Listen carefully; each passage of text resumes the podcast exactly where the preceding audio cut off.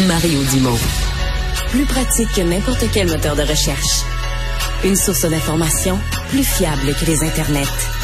Pour savoir et comprendre, Mario Dumont. Mais euh, depuis que Meta a décidé de, boycotter, de couper euh, l'information sur ses plateformes Facebook et Instagram, il y a des réactions. Euh, jusqu'à maintenant, ils avaient été, surtout au niveau politique, d'ailleurs, on va y revenir, il y a toute une controverse autour de ça. Mais euh, puis il y a eu des médias, puis la Fédération des journalistes, mais maintenant voici que vient un message semblable du monde des affaires. Euh, Michel Leblanc, président et chef de la direction de la Chambre de commerce du Montréal métropolitain, est avec nous. Monsieur Leblanc, bonjour. Bonjour, Monsieur Dumont. Et vous demandez à votre tour euh, à la communauté d'affaires pendant une journée de, de, de, couper les liens avec Meta, de boycotter Meta. Ben, on est allé plus loin, c'est-à-dire que dès le début de l'été, là, on a demandé à la communauté d'affaires euh, de reconsidérer l'utilisation de Meta et, de l'envisager le boycott. alors donc, ce qui est nouveau, c'est que là, on, essaie de l'étendre de plus en plus large et vous l'avez bien dit, le 15 septembre, c'est un message aux citoyens euh, de ne pas l'utiliser. Ça commence le 15 septembre, c'est la journée internationale de la démocratie. Le 15 septembre, il y a un symbole fort. Et c'est de monter la pression sur Meta et Google on peut se dire il doit y avoir des négociations qui ont lieu que vous et moi ne voyons pas. Euh, ça s'est fait ailleurs en Australie. Puis en Australie, ben, à la fin, ils ont accepté de verser collectivement 200 millions de dollars, 200 euh, millions australiens annuellement aux médias. Ici, il y a une demande qui est faite. Meta refuse, Google hésite. Ben, il faut mettre de la pression. On est sérieux ou on l'est pas. Puis nous, on dit, il est temps que les entreprises boycottent et il est temps que les citoyens eux-mêmes lancent un message. La démocratie est importante dans le, monde des affaires, euh, on entend parfois un message inverse en disant, ben écoutez, c'est de la libre entreprise, puis euh, euh, Facebook amène amène de la clientèle sur les sites des médias, puis ça, c'est leur modèle d'affaires. Ils ont le droit d'avoir le modèle d'affaires qu'ils veulent, laissez-les tranquilles. En d'autres termes, des gens qui sont carrément non seulement pas dans le boycott, mais complètement en défaveur de la loi C-18, là, de, de forcer euh, Meta ou les réseaux sociaux, les géants du web, à verser des sommes aux médias. comment vous, vous expliquez votre position comme, euh, comme représentant d'un milieu d'affaires?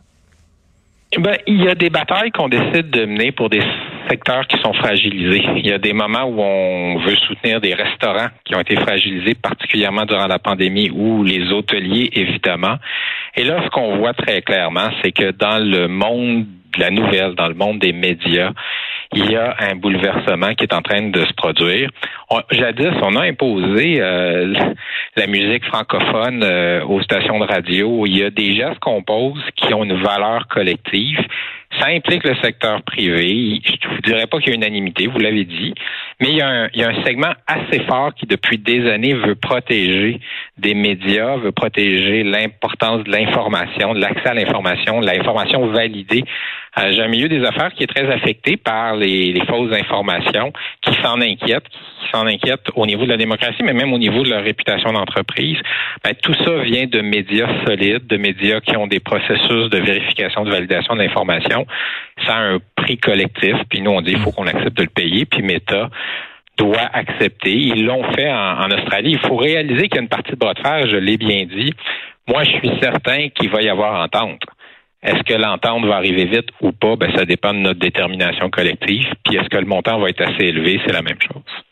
D'où votre euh, votre message de, mettre de la pression sur Meta.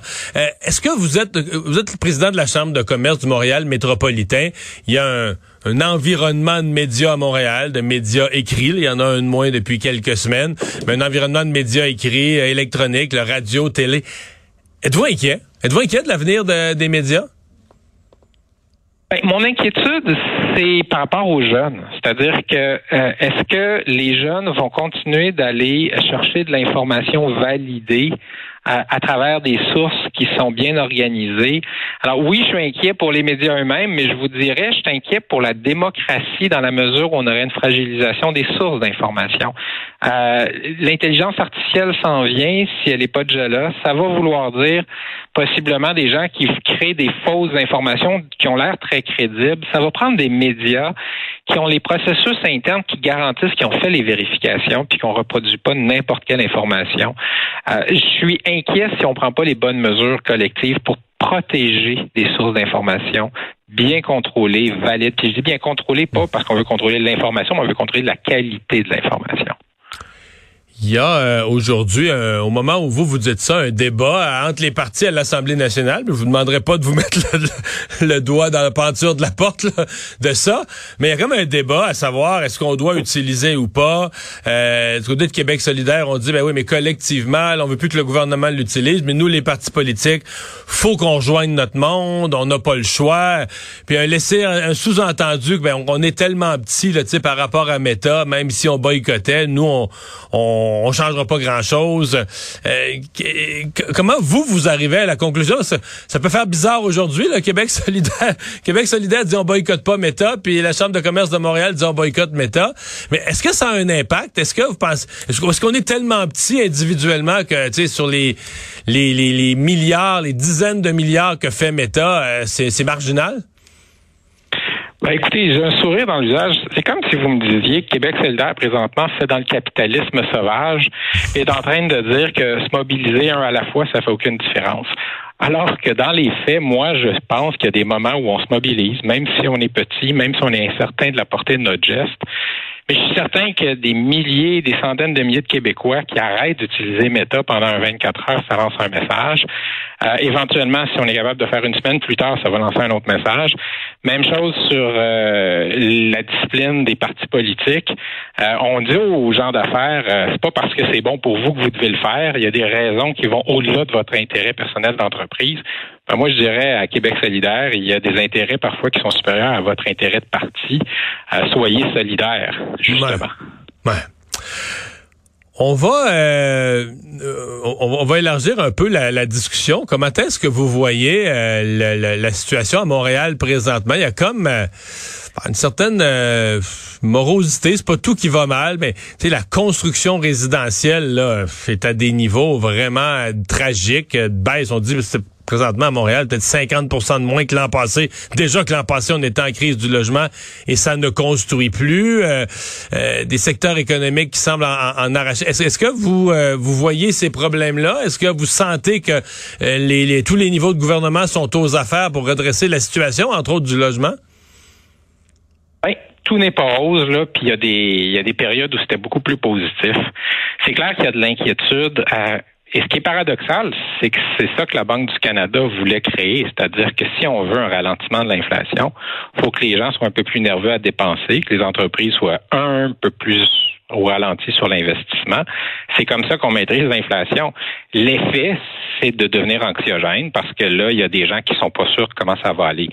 Je reste optimiste parce que l'économiste que je suis vous dirait quand il y a tellement d'emplois que le taux de chômage est très faible, puis qu'il y a des emplois non comblés, ben dans les périodes d'incertitude comme on voit présentement, c'est surtout des emplois non comblés qu'on élimine. Ça aura moins d'impact négatif sur la consommation. Donc, je reste positif, mais là où vous avez raison, c'est qu'il y a des secteurs qui sont très touchés. La construction l'est. Il n'y a pas de demande de permis présentement à Montréal.